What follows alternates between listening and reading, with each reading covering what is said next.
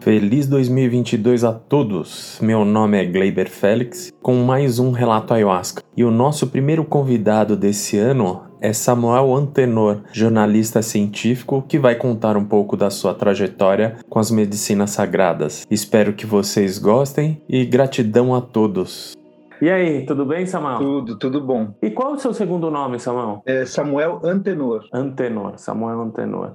Aqui funciona de uma maneira bem simples. Eu peço para você contar um pouco da sua vida, para as pessoas terem um, um, pouco de uma ideia do que era o antes e da percepção que você tem hoje, depois das experiências que você teve com a ayahuasca. Conta um pouco da sua história. Ah, legal. Bom, obrigado pelo convite, Gleiber. É um prazer e é uma oportunidade muito boa de, de poder falar um pouco sobre as nossas experiências, que às vezes servem para alguém, embora sejam sempre muito diferentes umas das outras. Eu. É demorei muito para me aproximar das medicinas da floresta, da ayahuasca e dessa possibilidade de ter um contato com algo que eu é, desconhecia e desconfiava porque eu trabalho com comunicação, sou jornalista de formação e me especializei em ciência. Então, ao longo dos anos, trabalhando muito com ciência, com metodologia de pesquisa, com tecnologia, com inovação, a gente vai ficando muito mais descrente de outras coisas, porque o risco do cientificismo está sempre presente, né? A gente tem que combater essa ideia, a gente que trabalha com ciência, os cientistas, os comunicadores de ciência, os divulgadores de ciência, combater um pouco a ideia do, do cientificismo, que a ciência é a resposta para tudo, é a solução para tudo. Não é. Ela é um caminho, é um caminho muito viável. Eu sou um defensor da pesquisa científica, com argumentos técnicos, inclusive,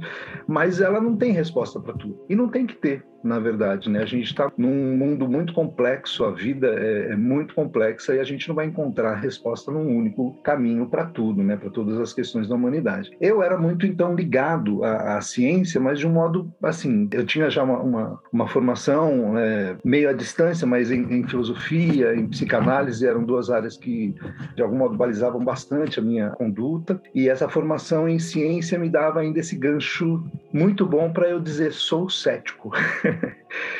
e, era, é, e era nisso que eu me apegava, né? O ceticismo ele estava presente em tudo, eu duvidava de tudo, mas se a explicação fosse resultado de algo que eu pudesse entender, como a ciência, a construção científica e tudo mais, a metodologia, eu dava crédito, eu entendia, eu propagava, mas o que me fugia disso é, eu execrava, com todo respeito, mas eu não, não curtia e combatia. Eu achava sempre que quem falava muito sobre isso, sobre essas experiências, tinha um pé na religião e até também num certo tipo de ignorância, o que da minha parte era um baita preconceito. Eu tinha tido algumas experiências há muitos anos atrás, final dos anos 80, começo dos anos 90, eu era muito jovem, e eu tive experiências de projeção astral, que eu não tinha a menor ideia do que era. Naquela época eu ainda não, não trabalhava com ciência, era muito ligado como público, né, muito ligado em questões científicas, mas não trabalhava com isso. E aí, tendo essa experiência prática mesmo, aconteceu comigo assim várias vezes, eu estar dormindo e de repente é, acordar e, e, ver a mim mesmo e ter consciência de que eu estava dormindo, era uma coisa muito doida, muito esquisita. E aí eu descobri um curso e fui fazer um curso para entender o que era, né? Então, técnicas de projeção. O curso era bem interessante, só que foi só fazer o curso que nunca mais aconteceu. E depois, na psicanálise, eu entendi isso, né? Como paciente por muitos anos, eu entendi que, na verdade, eu trouxe para o plano da consciência um mecanismo que estava subjacente. E ao trazer esse mecanismo, meio que o negócio se desativa. Então, do ponto de vista do, do inconsciente, algumas coisas estavam acontecendo, eu não sabia o que era, e eu, em vez de entender o que era, eu fui tentar descobrir o, o mecanismo da coisa. Ou seja, já tinha um, algo do, do, do ceticismo na prática, né? Não teórico, mas na prática ali com o qual eu convivia. Essa tinha sido até até então a minha única experiência. Eu, nunca fui religioso, não me enquadrava em nenhuma religião, nada disso. E aí, em 2018, é, nesse contexto todo, né, de estar tá muito ligado à, à, pesquisa científica, eu sofri uma, um processo na vida, né, do ponto de vista profissional, que me jogou para escanteio muito rapidamente. Assim, eu acabei perdendo todas as minhas bases é, do que eu atuava ali naquele momento, final de 2017, na verdade. E aí eu fiquei muito muito descrente, inclusive, da ciência. E naquele período, né, 2017 para 2018, eu fui ficando muito triste, porque eu não via mais sentido em nada na minha profissão, no que eu fazia, na minha formação. É... São esses períodos que muitas vezes a gente passa na vida de depressão mesmo e tal. E nessa fase, uma, uma amiga minha muito próxima, que é bem mais cética do que eu, inclusive, ela me convidou, então, já que você está assim, vamos comigo no terreiro. E aí eu fui, fui num terreiro de Umbanda. Logo eu que tinha aversão por questões religiosas e por questões que não tivessem muito explicação, e eu jamais tinha ido a um terreiro. E para mim foi fantástico, porque aí eu consegui ter contato com algo que era completamente novo para mim, completamente desconhecido, sobre o qual eu tinha pouquíssima informação e bastante preconceito e pude vivenciar algo muito diferente, muito interessante e muito instigante, que é chegar num lugar e é, uma pessoa, uma entidade saber muitas coisas a teu respeito, coisas que você não disse para ninguém e de repente você ter contato com aquilo. E aquilo mexeu muito comigo, né? E eu quis entender melhor o que era. E aí eu fui atrás disso, comecei a frequentar mais vezes, tal, até entender um pouco melhor mecanismos que para mim eram completamente desconhecidos, é, os mecanismos que levam as pessoas a terem a fé em algo, em alguma coisa, em algum ser, enfim. Eu nunca tive fé na vida, né? Assim, é, em, não fé na vida, mas fé em algo na vida, uma religião, tal. Nunca entendi isso, nunca tinha sentido nada parecido com isso. E eu via muitas possibilidades no terreiro, conversando com os médiums, né? Recebendo mensagens das entidades e tudo mais, estudando um pouco isso, eu fui percebendo que aquilo era tudo muito antigo, que aquilo tinha uma base muito interessante, profunda, que merecia da minha parte alguma consideração, porque eu estava experienciando algo completamente novo para mim e segui assim, estudando, percebendo, dando crédito, tentando descobrir o que era. E aí nesse contexto, foram muitos meses, alguns amigos que já estavam nessa caminhada, né, do xamanismo ou, ou do conhecimento em relação às medicinas da floresta,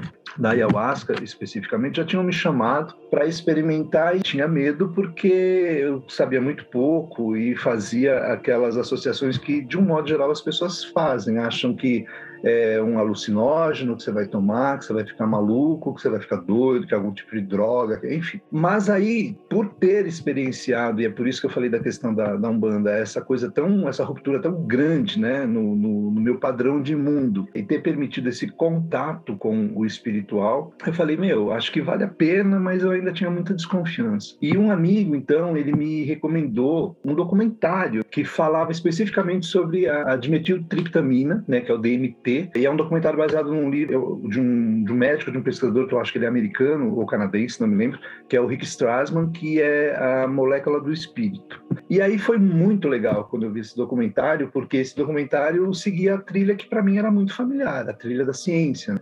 Então ali eu pude entender do ponto de vista neurocientífico como o DMT agia no corpo humano e como ah, essas ligações eram possíveis de, de ser feitas como ah, alguns mecanismos podiam ser acionados a partir de, de, uma interação neuroquímica e que levava aos mesmos caminhos, possíveis resultados, até da psicanálise. E aí eu falei, mano, então é isso. Então tem algo que eu consigo entender a partir da minha visão de mundo, que era essa visão muito mais ligada à questão né, mais prática, mais objetiva, do que a questão é, espiritual ou a questão astral, seja lá como as pessoas queiram chamar. E aí eu me permiti vendo esse documentário, com essa narrativa de metodologia de pesquisa científica, tal, tal, tal, eu vi que era possível, criei coragem, né? Eu senti, na verdade, quase. Hoje eu consegui entender, eu senti quase que um chamado do tipo, vai, é isso. E aí eu fui. Fui com medo, né? Mas fui com pessoas que eu confio bastante, amigos é, de longa data, tal. E, e, tive a sorte imensa de ir num, num lugar que, que para mim foi sensacional. Fui na Casa Rairá. Eu não conhecia o PP e a Luana, que são os dirigentes da casa. Hoje somos muito, muito amigos. São pessoas que moram no meu coração, que fazem parte da minha vida. Assim, e me sinto privilegiado de poder tê-los conhecido e de poder ter iniciado essa trajetória ali na, na Casa Rairá né? Então, desde a... Só que assim, eu cheguei cheio de conhecimento técnico, porque eu fui pesquisar antes, e de uma perspectiva, né? Que, que como que vai ser, o que, que vai ser, tal, tal. E foi maravilhoso foi maravilhoso. Para minha sorte, eu não tive de cara uma peia, né? Eu tive uma experiência muito linda, muito colorida, na época muito ligada às portas do Oriente, né? Então eu me lembro de ter visto Ganesha, de ter tido muita admiração, tal. Mas não teve nenhuma questão que eu tenha trabalhado nesse primeiro trabalho. Então foi um descortinar que me permitiu experimentar algo que eu já estava conhecendo um pouco mais teoricamente mas que na prática se revelou ainda completamente diferente. Então, o, a questão de você não perder a consciência, mas você expandir a consciência, de você é, começar a perceber mecanismos sendo acionados a ter um contato com, com o teu inconsciente, com o teu passado, com a tua perspectiva né, naquele momento, no local físico onde você está, ao mesmo tempo tendo umas mirações, tal, sem perder a consciência, isso foi, para mim, revolucionário, pessoalmente falando. E a partir daí, dessa primeira experiência, né, eu fui entendendo que, de alguma maneira, nunca era igual. Não adiantava me planejar ah, hoje eu quero tratar alguma questão ligada à minha infância, alguma questão ligada à minha mãe, alguma questão ligada à minha vida profissional. Tipo, não, não rolava necessariamente desse modo, né? Então, o que eu fui percebendo é que, a partir desses mecanismos psíquicos e neuroquímicos também, a medicina mostra para a gente o que a gente está precisando ver, mesmo sem a gente ter essa consciência. E a gente fala muito de conversar com a medicina, de pedir para a medicina, mas a gente está falando consigo mesmo, a partir desse ponto de vista da substância em si. No entanto, a gente vai aprendendo, vai lendo, vai conversando, vai experienciando. E aí, duas coisas muito importantes que eu descobri ao longo do, do caminho foi o set e o setting, né? Quem está vivendo aquela experiência e o contexto em que aquela experiência está sendo vivida. E do ponto de vista do xamanismo, que é por onde eu entrei, eu não fui pelo Santo Daime ou por qualquer outra corrente, mas eu fui por uma corrente bastante ligada às tradições indígenas da Amazônia, e a partir daí eu fui entendendo também quais eram um pouco esses mecanismos, em que é sagrado, cultural, passa por questões ligadas a uma tradição milenar. Os indígenas da Amazônia, eles usam a ayahuasca, que é resultado de, de duas plantas no meio de milhões e milhões e milhões de plantas. Como eles descobriram isso, eu não tenho ideia, mas eles usam isso há milhares de anos. A relação deles com a natureza também é pautada e pauta essas experiências experiências. Então eu fui experienciando tudo isso ao longo do tempo. Então desde 2018 que eu consagro as medicinas com bastante regularidade, venho estudando a, a medicina da ayahuasca, mas também do rapé e outras medicinas e pude perceber esse mundo, o nosso mundo interior, é muito vasto e a gente não se conhece tão bem quanto a gente se pensa. Isso eu já sabia de algum modo, tendo feito muitos e muitos anos de psicanálise, mas o que eu percebo, é, e fazendo uma comparação, é que a ayahuasca ela te permite um mergulho muito intenso e muito profundo em questões psicanalíticas que outros mecanismos, como a própria psicanálise, têm o seu próprio tempo em que isso acontece. O tempo da medicina é outro. Para mim para muita gente que eu conheço, foi muito mais intenso, muito mais rápido. Questões surgiram, questões se resolveram, é, questões que eu não conseguia resolver, eu consegui ver por outra perspectiva. Então, é um descortinar de experiências muito grande, que para mim, que voltando assim, era tão cético, né, até 2017, 2018, quando eu experimentei a primeira vez, quando eu me permiti conhecer as medicinas, eu pude perceber aquela frase de Shakespeare, né, que, que é um chavão, né, de que há muito mais sobre o céu, né, ou sobre a terra também, do que sonha a nossa van filosofia. Por mais confiança que você tenha no seu próprio conhecimento, achando, não, eu sei, isso não é bom, tal, é um descortinar completamente novo quando você se aproxima das medicinas e ela exige que você tenha respeito porque é uma força muito poderosa, não é brincadeira, não é uma ah deixa eu ver qual é que é. Muita gente chega lá dizendo deixa eu ver qual é que é e vê e vê que não é nada daquilo. Não é entretenimento, não é diversão, embora possa ser muito cheio de alegria, é algo muito sério, né? Então quando a gente se pauta, por exemplo, pela cultura indígena, como eles conduzem as experiências ligadas à medicina, todas as, as lendas, histórias e narrativas criadas ao longo do tempo para descrever a relação deles com a medicina, que é a relação com a natureza ao mesmo tempo, a gente percebe que é um mundo muito rico para a gente conhecer, para a gente experimentar, com muita coisa boa e também pode ter muita coisa ruim, porque a gente vai descobrindo os nossos labirintos, questões que não necessariamente a gente quer tratar conscientemente, mas que estão lá, latentes, né? Então, questões de toda ordem, de toda natureza, depende de cada um, depende de cada momento. E a partir daí você pode perceber, né, é, consagrando as medicinas, que se você se dedicar, se você se entregar para isso, se você tiver o respeito que essa medicina exige, porque ela, ela é algo que, que exige respeito. Você precisa entender quais são os teus limites, respeitar os, os demais que estão ali, escutar no final final do, dos rituais sempre tem um momento de partilha em que as pessoas podem dizer como foram suas experiências e que fazem parte mesmo do ritual. Para mim, sempre foi um dos momentos mais importantes, que é ouvir a narrativa de outras pessoas que muitas vezes, inexplicavelmente, de algum modo, são muito parecidas com as minhas, muitas vezes. Por isso que eu fiz o podcast, baseado nisso. É. Exatamente. Muitas vezes, assim, você nem entendeu direito o que aconteceu ali, tá ouvindo, e aí você vai ouvindo, você vai ligando as coisas, né? É, ah, eu vi, ah, então teve isso, tem a ver com aquele outro, com aquela outra experiência. Então você vai, de algum modo, entendendo. Vai ficando um pouco mais claro o que aconteceu. E nem sempre são mirações coloridas. Às vezes não existem mirações, às vezes as mirações não têm cor, às vezes você vê os seus medos, os seus fantasmas, você não vê necessariamente algo que você goste como Ganesha, no meu caso, mas assim, abre-se uma porta e você não sabe necessariamente o que tem lá. Você só sabe que tem algo sério, algo que pode ser muito profundo, muito complexo, que pode reverberar naquele dia, naquela semana ou na tua vida em outras pessoas. Então, assim, é, é preciso ter bastante consciência de que quando você toma a medicina, você não está indo numa rave tomar um alucinógeno. Não é isso. Com certeza. É, eu vejo hoje em dia, eu não era muito ligado a essas questões até algum tempo atrás, né? Até eu, eu ter uma, uma noção melhor do que eram as medicinas e tudo mais. Então, não sei como isso era antes, mas eu vejo hoje em dia muitos relatos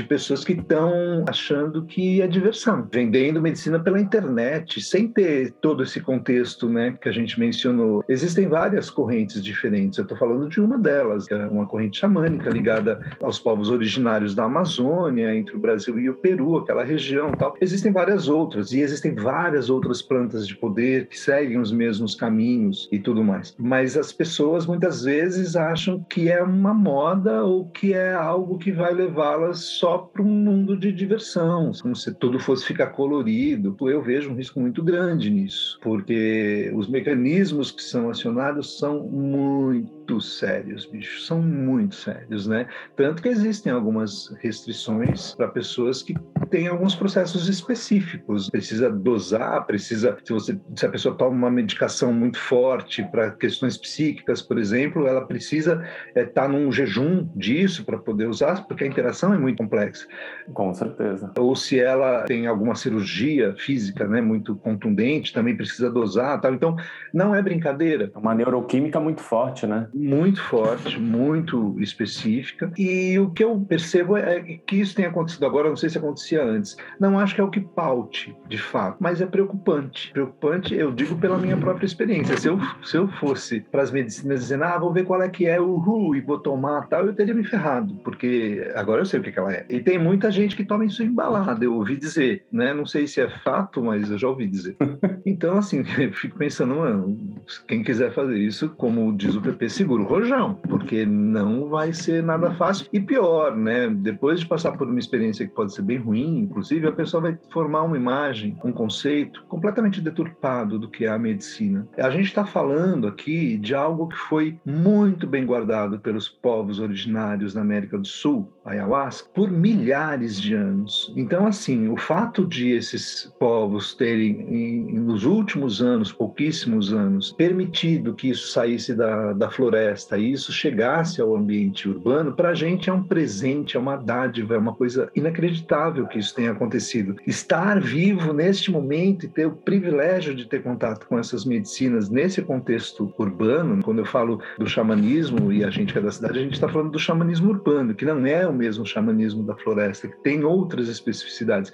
Então a gente ter esse privilégio é uma coisa muito grande. Muita gente não tem essa noção, nem mesmo as que praticam muitas vezes, que frequentam rituais, não tem essa noção da importância dos povos originários, da importância da postura e da relação deles com a natureza e do nosso papel como intermediários urbanos dessas medicinas e receptores mesmo desses ensinamentos, desses conhecimentos e que podem se transformar em aprendizado, depende de cada um, né? Aprender ou não. Então, me sinto privilegiado de poder entender que, na verdade, não existe divisão. Não existe essa divisão. Existe uma, um equívoco histórico na nossa sociedade ocidental, pelo menos, em que as coisas se separaram completamente. Então, é, eu vejo pessoas combatendo, por exemplo, algo relativamente comum e simples como homeopatia, como se a homeopatia quisesse ser ciência, não é ciência, a homeopatia é charlatanismo. Não é isso, a proposta é outra é complementar. Então eu percebo isso. O cientificismo é uma coisa muito ruim, de pessoas que não acreditam porque aquilo não se enquadra naquilo que a pessoa conhece, que é a metodologia científica. Então, para lá. E o que mais não se enquadra? Não tem nenhum valor, tem nenhum papel, não tem nenhuma função na sociedade. Então, na história humana, a gente percebe que em vários momentos ciência e religião, no sentido espiritual, não só no sentido espiritual, mas já tiveram muito ligadas. E a gente vive neste momento uma completa ruptura entre as duas questões questões, do ponto de vista das práticas cotidianas. Só que quando a gente para para pensar em como era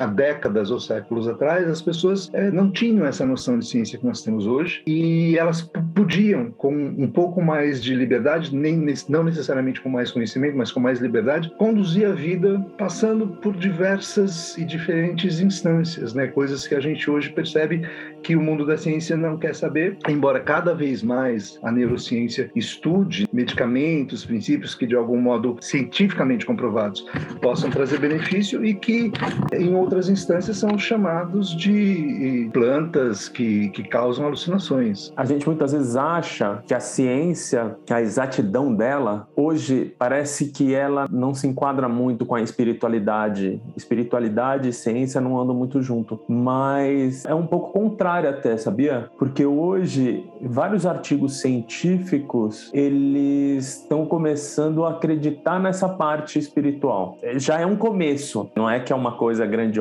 é mínima, mas já tem uma linha que está seguindo junto com a espiritualidade ciência. Sim, existem pesquisas, é, por exemplo, que conseguem trazer dados, dados mesmo, é, relacionados à fé. Cada um tem a sua metodologia tal, mas entender o que acontece no corpo, o que acontece na mente quando a pessoa está em transe, quando a pessoa está rezando e por aí vai. Então, assim, é possível trabalhar com a ciência e com a metodologia da ciência para explicar questões que até então é, poderiam ser vistas apenas como doideira, charlatanismo, seja lá o que for. Então isso existe de fato e é possível caminhar por aí. Não é necessário caminhar por aí, basta respeitar o que cada um quer para sua vida e o conhecimento que é produzido numa instância e em outra. O que falta muito é isso, é uma, é uma compreensão daquilo que de antemão a pessoa julga que está errado. Eu falo por mim mesmo. Quatro anos atrás, se alguém falasse, vamos lá, Tatá, ia falar, mano, você tá doido? Claro que não, não sou louco. E na verdade todo mundo é.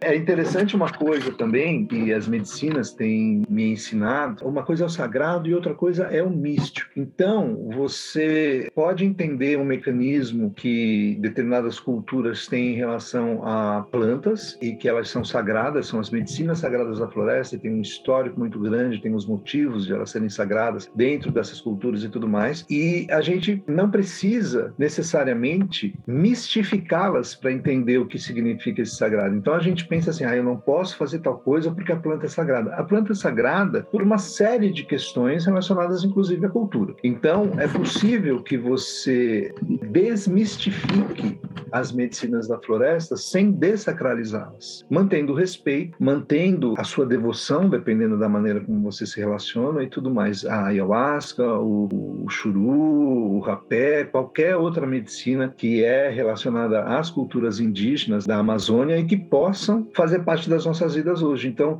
por exemplo, se você vai usar um rapé, você não pode fazer tal coisa antes, tal, depende, depende de como você se relaciona. Tem algumas recomendações para quem vai usar a ayahuasca quanto à alimentação, quanto à energia criativa, que você aciona, por exemplo, em relação sexual, você vai estar trabalhando com essa energia criativa e para você poupar um pouco essa energia, é recomendável que você, enfim, tem várias explicações de por que, que as pessoas devem é, ter uma abstinência sexual de dois, três dias, dependendo do contexto, da casa, da recomendação, mas álcool, é, carne vermelha, quer dizer, tem, tem explicação para tudo isso, mas não é obrigatório. Mas as pessoas podem entender até onde vai o que é respeito e até onde vai o que é misticismo. Tipo, fazer porque disseram que não pode é uma bobagem. Você tem que entender por que, que não pode ou por que, que não é recomendável.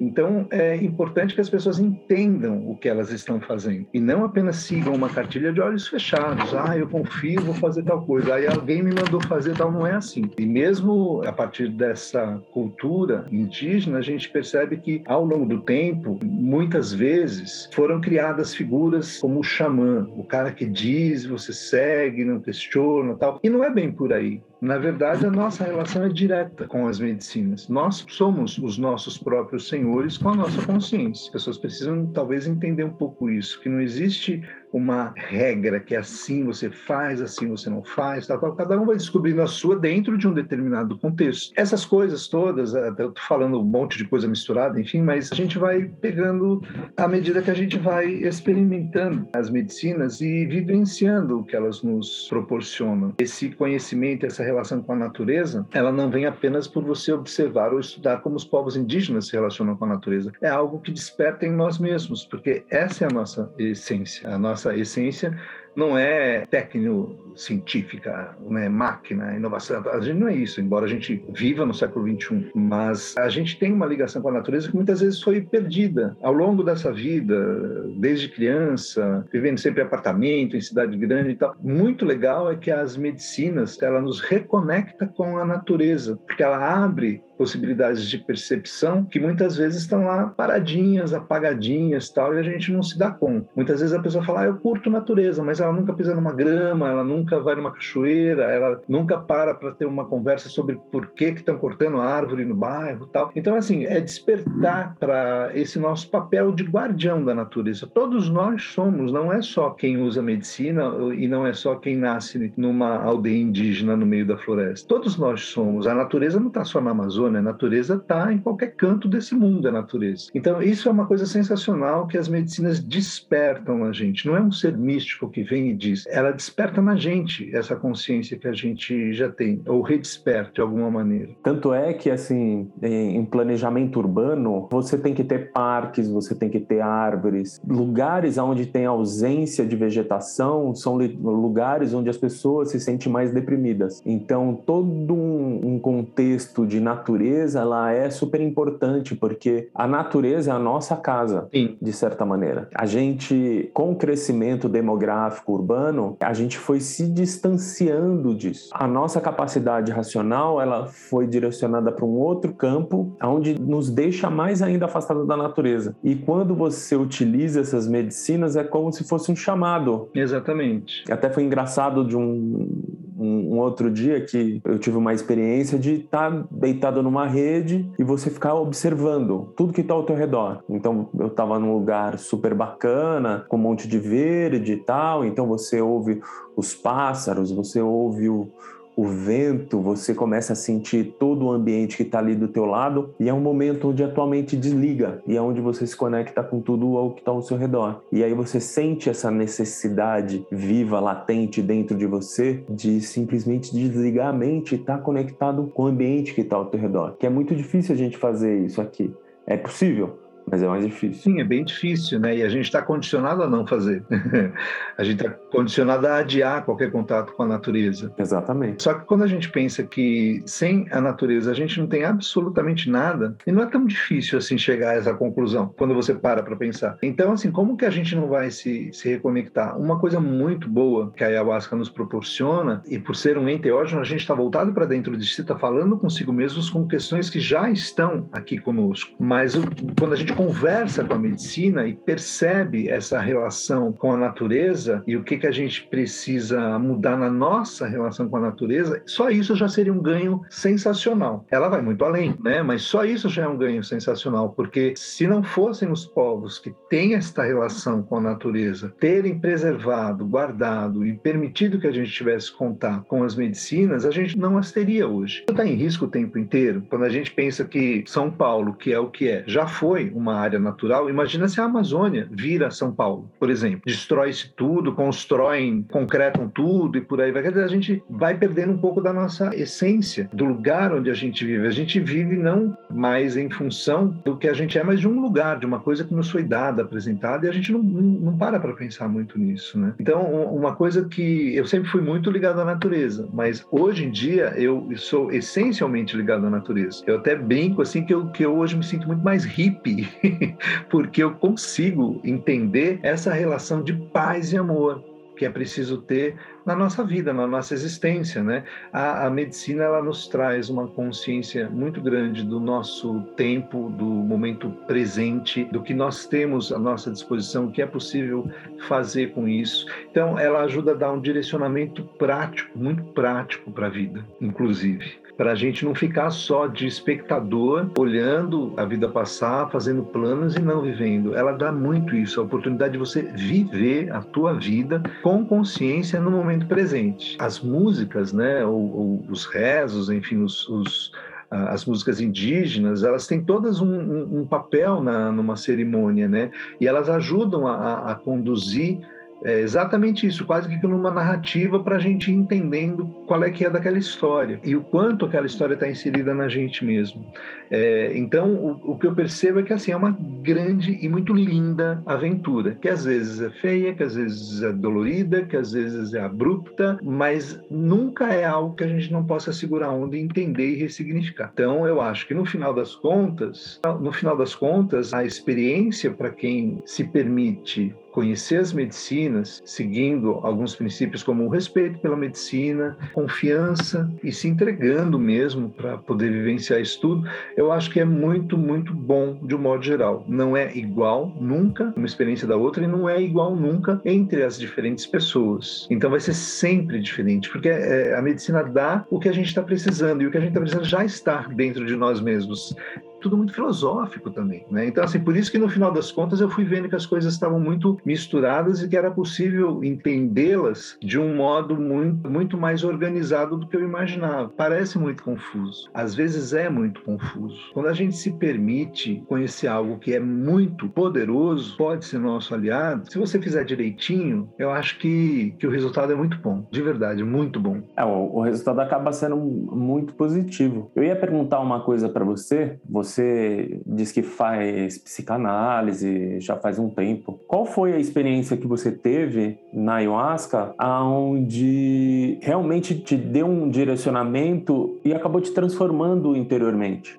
Foram vários, né? Teve várias vezes isso. Teve questões.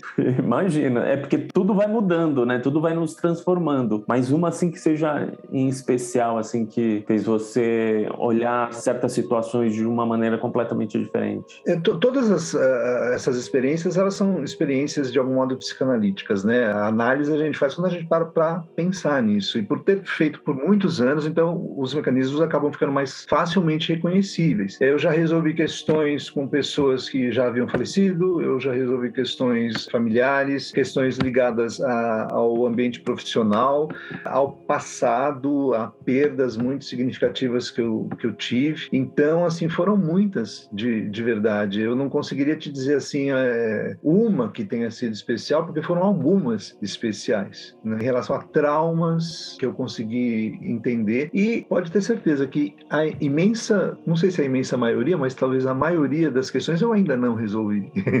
eu estou falando das que eu resolvi, então eu ainda tenho muito medo, ainda tenho muita dúvida, ainda tenho muito receio se este é mesmo um caminho que vai me acompanhar para sempre. Eu não penso nisso, porque assim, uma coisa muito legal é, que a medicina trouxe para minha vida é viver o momento presente, é entender um pouco como as coisas acontecem, né, na vida da gente. Então, eu percebo exatamente isso. O, o mesmo mecanismo que eu entendia e usava quando fazia psicanálise, ele está muito desperto em mim. Primeiro porque eu despertei antes, mas sobretudo porque é um exercício para mim, eu identifico no meu caso pessoal como um exercício psicanalítico o uso das medicinas. Eu consigo trazer questões ou questões surgem, mesmo que eu não as tenha trazido necessariamente para pensar e, e, eu consigo verificar várias possibilidades diferentes, vários caminhos diferentes para o que eu estou fazendo. Se eu estou fazendo certo, se eu estou fazendo errado, quais são as consequências. Isso tudo vai ficando meio que automático, né? Eu não sei se isso funciona para todo mundo. Para mim funciona bastante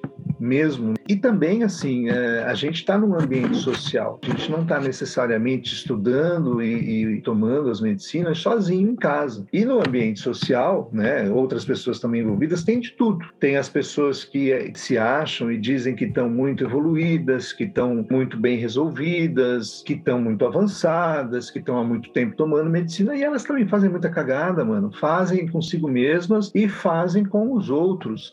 E aí quando você se depara com isso, cara, é uma coisa muito boa que as medicinas me deram foi essa maturidade de entender que não tem nada a ver com as medicinas nada a ver com as medicinas, tem a ver com, as, com o ego da pessoa, né? Tem gente que, que diz que já trabalhou o ego, mas a pessoa não tem noção de que o seu ego é tão grande que ela não consegue ver que ele está todo por ser trabalhado. A gente trabalha isso o tempo inteiro, o tempo inteiro. Todo mundo tem um ego para ser trabalhado.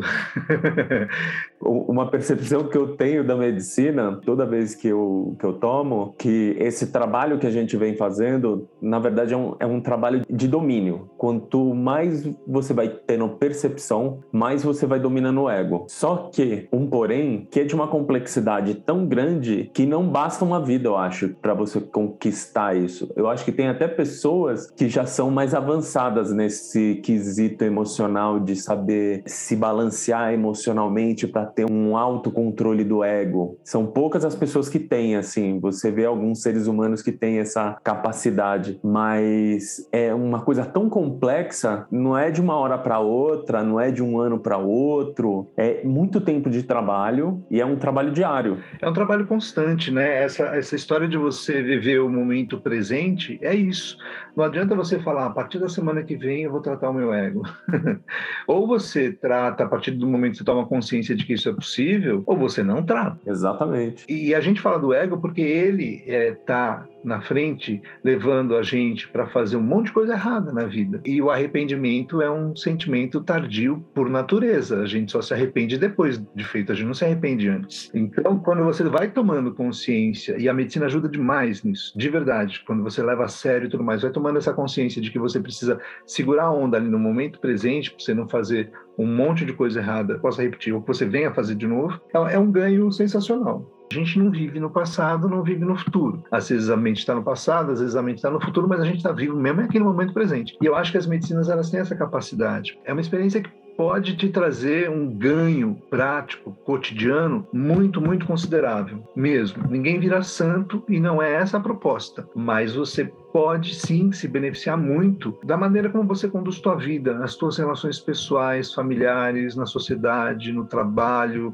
com a natureza, com os animais, com a água, com enfim, né? E com você mesmo, com a tua existência, fazendo a tua existência valer a pena, independentemente de você estar tá ganhando um milhão de dólares por ano ou não tanto faz. Aí você vai entender se isso é importante e em que medida isso é importante para você, sabe? Tipo, é você se entender, assim, o que, que eu estou fazendo neste momento da existência deste planeta aqui? Qual que é o meu papel? Por que, que eu estou aqui agora? Tem que ter um motivo. E descobrir esse motivo, esses, esses vários motivos, é uma coisa muito boa e a medicina ajuda ajuda. Não descobrir, mas entender um pouco isso. Então, assim, o, o que eu gostaria de dizer é que as pessoas que estão nessa caminhada ou que pretendem estar nessa caminhada, é, é uma caminhada difícil, mas ela vale super a pena. Difícil porque ela é muito diferente para cada um, muda completamente. Essa minha experiência aqui é, é muito pessoal, assim como a experiência de, de, cada uma das pessoas com quem você conversa é muito pessoal. É, então não tem uma, uma cartilha, faz assim que vai dar certo. Mas existem algumas dicas né, que podem ajudar bastante na trajetória das pessoas. Se elas forem no lugar correto, se elas entenderem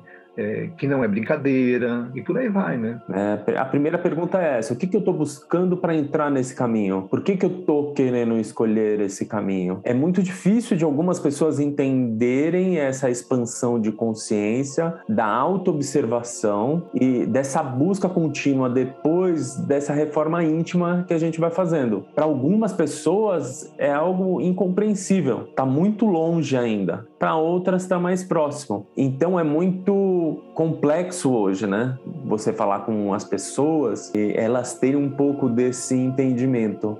E essa ferramenta que hoje a gente tem de internet, de muita informação, isso cada vez mais vai ajudando um pouco as pessoas. Exatamente. Até mesmo esse processo que nós dois estamos fazendo hoje é para certas pessoas criar esse tipo de consciência, de se auto-observar e de se melhorar como ser para conseguir conviver em sociedade, conseguir conviver em harmonia com a natureza que está ao nosso redor. E a gente está caminhando. Parece que não, parece que o mundo está um caos, mas é um caos onde aos poucos as pessoas vão percebendo, criando uma noção que tem algo errado, não só com o sistema que a gente vive, mas está errado dentro da gente. E que para a gente mudar o mundo, a gente primeiro precisa se mudar internamente para essa mudança acontecer ao nosso redor.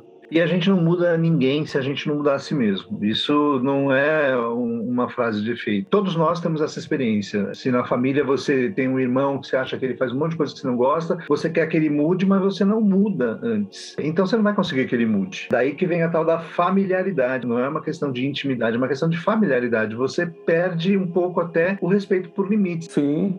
É a falta de empatia. Você vai dizendo, sabe qual é o seu problema? O seu problema. Pera lá. Então, isso é uma coisa muito ruim e a gente pratica desde sempre. Então, quando você entende um pouco que é preciso você mudar, senão você não consegue fazer nenhuma mudança externa, é, isso também é um avanço gigantesco. E isso é uma prática mesmo. É uma prática. Tudo vai ficando para a gente mais claro. Então, naturalmente, a gente acaba falando com mais clareza para si mesmo e para os outros. A gente não está necessariamente mais sábio.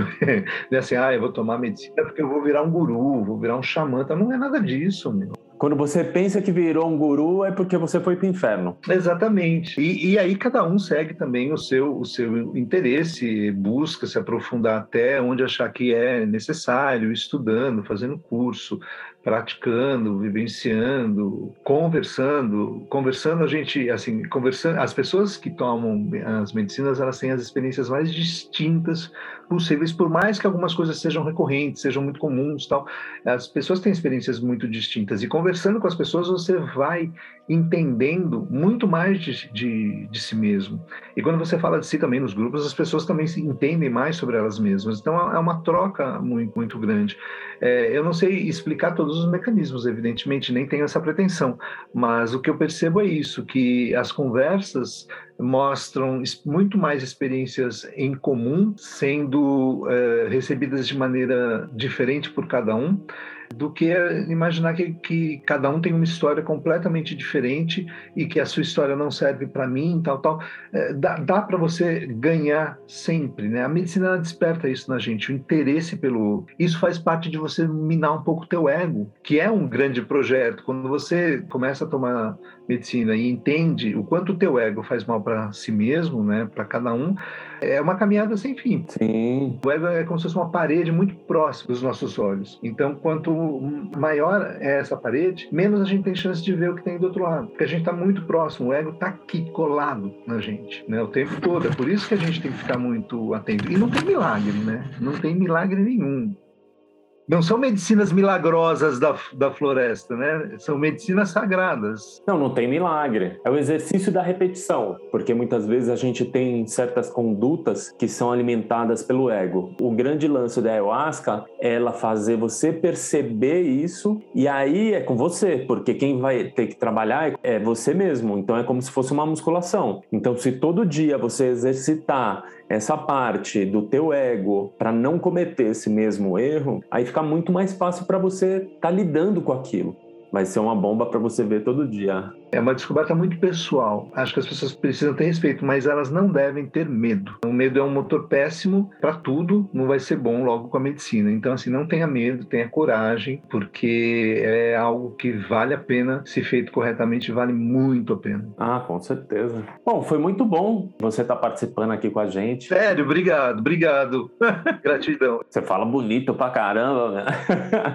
Gostei das suas palavras e agradecer você pelo teu teu tempo, cara, porque eu sei que você está passando por uma, uma, situação bem complexa esses meses aí que se passaram. Estava me falando da tua mãe, então eu queria te parabenizar pelas suas palavras, pelo seu tempo. Muita gratidão, irmão. Muita gratidão. Eu agradeço muito, Gleiber. E na verdade, assim, eu acho que quando a gente fica adiante, eu tive um milhão de coisas de verdade. A vida ficou doida aí nos últimos meses. Minha mãe se acidentou, tive questões do trabalho, questões em casa, mil coisas e tal. Virada de ano, não sei o quê. Mas eu acho que no fundo eu não me sentia preparado para falar sobre a ayahuasca de alguma maneira. Senão eu teria talvez criado tempo. Mas eu acho que a gente está sempre preparado para falar o que a gente é, pode que vai atingir alguém, que pode ajudar alguém ouvindo isso. Então, basicamente, o que eu queria dizer é isso: não tenha medo, se informe minimamente a respeito e vá embora, entendeu? E, e, e experimente, porque pode ser algo bastante transformador. É algo que, que hoje em dia é muito importante na minha vida. Eu, eu não abandonei minha carreira, não abandonei os meus afazeres, os meus compromissos, nada disso, mas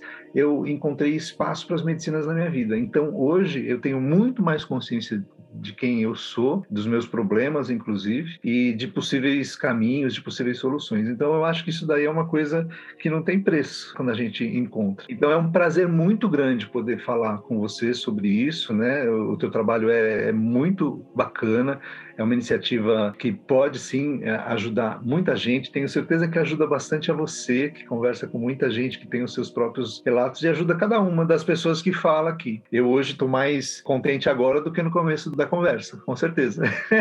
Não, imagino. Mas é sempre bom, é sempre gratificante, assim. Olha que eu já estava. Para mim é um privilégio de estar de tá, tá presente, sabendo dessas experiências das pessoas, assim. Para mim é muito importante né? Porque me alimenta, porque eu vejo que tem muita coisa que é parecida comigo, então é algo que eu fico me autoelaborando. É, a gente já fez vários trabalhos juntos, né, Gleber? Várias vezes Sim. você na, na, na, partilha falou coisas que eu falei, mano, mas isso aconteceu comigo. né? Mas é então, é verdade. É bem, é, bem, é bem por aí. Eu quero te agradecer por ter falado, é uma oportunidade muito boa. Né? E só Sim. alegria, só alegria.